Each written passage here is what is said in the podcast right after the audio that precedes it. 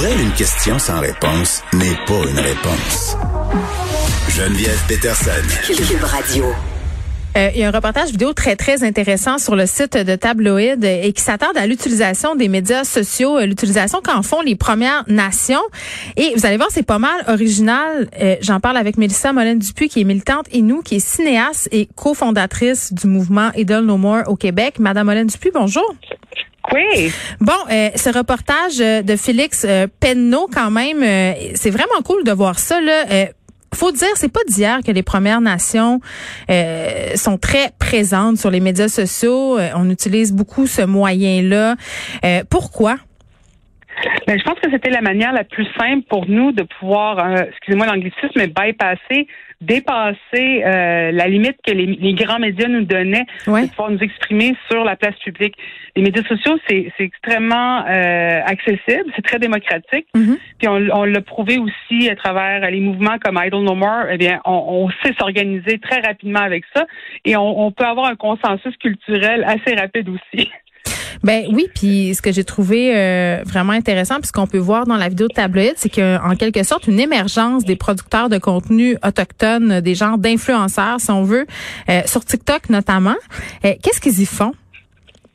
Euh, il y a plusieurs utilisations justement de la plateforme, mais c'est toutes des, utilisations qui nous représentent. Euh, un des exemples les, plus clairs qu'on a vus, c'est celle-là de Dogface 420 ou 408 selon sa plateforme. Mm-hmm. Euh, Dogface, c'est, le, le, le, monsieur euh, qu'on a vu sur une planche à roulettes qui buvait du jus de canneberge ah en, sur la chanson Dream. tout le monde l'a vu parce que tout le monde a, raisonné sur l'idée du monsieur qui s'en va travailler le matin, qui boit son de canneberge, puis il n'y en aura pas de problème. Cependant, aussitôt qu'on l'a vu en action, nous autres, on, a reconnu euh, une espèce de, je dirais, de, point commun culturel à toutes les communautés autochtones. Il ressemble au mononcle qu'on a tous, qui est, qui est super relax. Et en plus, il buvait du jus de canneberge. Et, et si c'est une saveur qui est euh, assez euh, répandue en Amérique du Nord, peu importe de quelle région tu viens, c'est le goût de la canneberge, qu'elle soit petite, grande ou euh, buisson élevé, buisson bas. On, a cette saveur-là qui existe. D'ailleurs, c'est un peu la saveur du, du Thanksgiving américain, mais c'est une saveur autochtone. Et c'est pas tout le monde qui triple là-dessus, mais on en a tous comme une bouteille chez nous. Fait que ça nous a un peu unis mais en même temps, ça a uni la communauté autochtone et allochtone autour d'un d'une représentation autochtone du, du, du comment je peux dire du, du plaisir, de la, de la facilité de la vie, tu sais, de toujours être de bonne humeur pareil. Oui, puis on disait qu'en 2020, ça représentait bien euh, cette vidéo-là de ce dont on avait besoin en 2020. TikTok, c'est une plateforme euh, qui s'illustre entre autres euh, parce qu'il y a beaucoup de danse. Puis les danses, c'est très important dans les cultures autochtones. C'est peut-être pour ça aussi, puis là je spécule qu'on utilise ce médium-là pour s'exprimer au niveau des Premières Nations. Ben, je pense que c'est vraiment quelque chose qui nous a unis. Puis d'ailleurs, euh, je donne un exemple avec euh, Idle No More, le mouvement pan-canadien. On dansait dans les rues, puis il y a une raison vraiment euh, très politique pour ça, c'est que pendant des années, les danses et les chants des communautés autochtones ont été interdites par les lois, par le gouvernement. Mm. Donc, en dansant, en étant présent en chant et en musique, ça montre que on n'a pas pu être empêché d'exister culturellement. Mais ce qui est le fun aussi, c'est que présentement, ce qu'on voit, c'est des sessions de glam up ou comment je peux dire, quand on se glamourise, c'est que les gens se, se, se filment pendant qu'ils sont habillés dans leurs vêtements du quotidien. Et tout d'un coup, paf, ils tombent habillés. Et on le voit beaucoup à n'importe quel niveau de d'influenceurs sur TikTok. Le monde va sortir leur gros maquillage, mais dans les communautés autochtones, on va sortir ce qu'on appelle notre régalia. Et c'est les vêtements qu'on va porter lors des powwows, lors des, représentations officielles. Et c'est comme, c'est pas se déguiser, mais c'est vraiment représenter sa plus grande euh, fierté culturelle, visuelle. C'est sur soi-même qu'on va la porter. Donc, le glam up autochtone, c'est vraiment sortir ce qui n'a pas été effacé du passé et qui existe aujourd'hui dans le contemporain. Oui, puis je trouvais ça euh, vraiment intéressant à regarder quand euh, j'ai visionné la vidéo de Félix Penneau, c'est de voir justement, bon, je savais pas qu'il y avait un mot pour ça, le glam up, mais de voir la, la continuité en quelque sorte entre la, la culture autochtone et le quotidien d'aujourd'hui, ce moyen de communication très, très moderne, puis cette idée-là là, que vous avez soulevée tantôt, le fait de n'avoir pas été effacé. Oui. Et euh, je pense qu'on on l'utilise à beaucoup de sauces. Et une un des exemples qu'on utilise beaucoup qui, qui résonne, euh, je pense, à travers la planète, c'est euh, l'appropriation autour de bébé Yoda. Et là, on va pas parler d'appropriation culturelle, mais vraiment plutôt d'une appropriation de la nation. Parce que pendant très longtemps, on, savait que Yoda, le, vieux Yoda, mhm. est autochtone, puisque sa représentation dans les, grands médias, dans le film, euh, représentait comment on représentait les communautés autochtones. Mais là, bébé Yoda est sorti et je pense que la planète en entier a trouvé qu'il était mignon à souhait. Mais il y a une petite controverse là autour de bébé Yoda. Nous autres, hein? on, a, on, a, on a fait une, une espèce de guerre parce que là, c'était de savoir, OK, on le sait qu'il est autochtone, mais il est de quelle nation? Et chaque nation euh, réclamait bébé Yoda.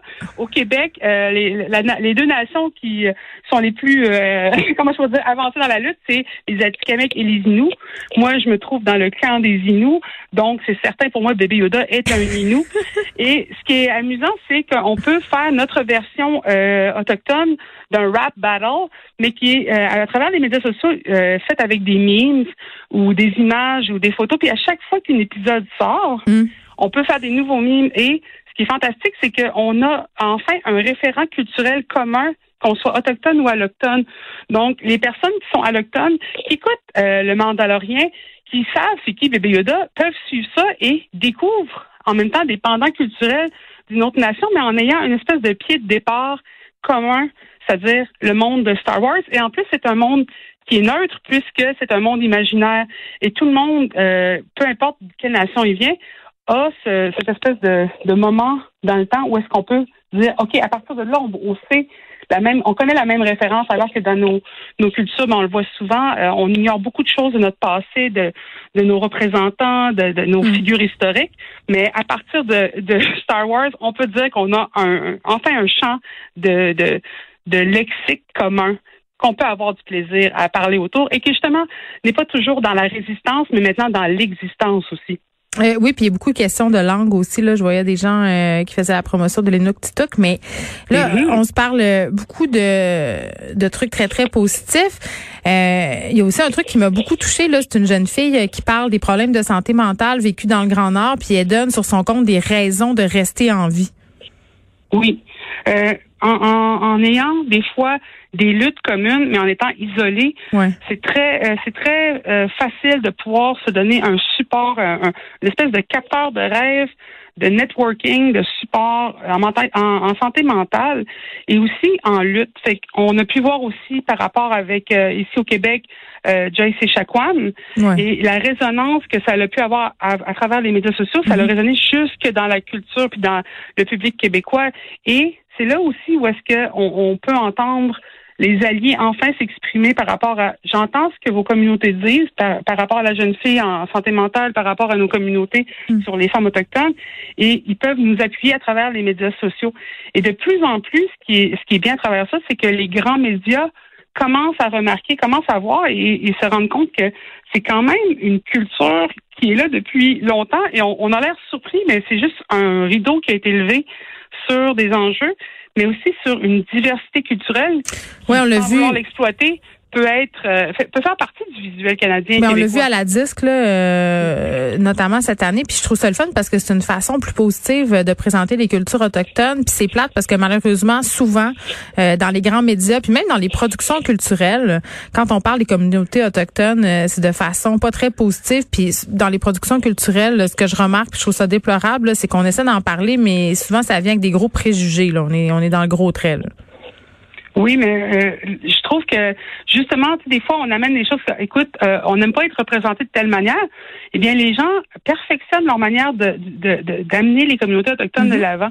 Puis Florent Volant l'a dit le mieux de, tous. Il dit on n'est pas là parce qu'on est autochtone, on est là parce qu'on est bon. Ben oui. Donc, en, en, en, arrêtant de vouloir refaire ce qui a été fait des milliers de fois, on commence à explorer des, des choses euh, qui sont qui, qui viennent se, comment je peux dire se mélanger avec la culture dominante et il fait juste enrichir la, la, la, communauté, la population et le vivre ensemble. Donc, c'est ça qui est important, c'est de voir comment on a envie d'être vu, euh, d'être entendu. je veux dire, quand on écoute, par exemple, euh, Occupation d'eau présentement et qui vont visiter des communautés autochtones d'une façon extrêmement positive, puis que ça donne un point de vue à, toute la population québécoise, je veux dire, est-ce qu'on n'est plus le peuple invisible à un moment donné, hmm. ou on est le peuple qu'on euh, qu'on désinvisibilise?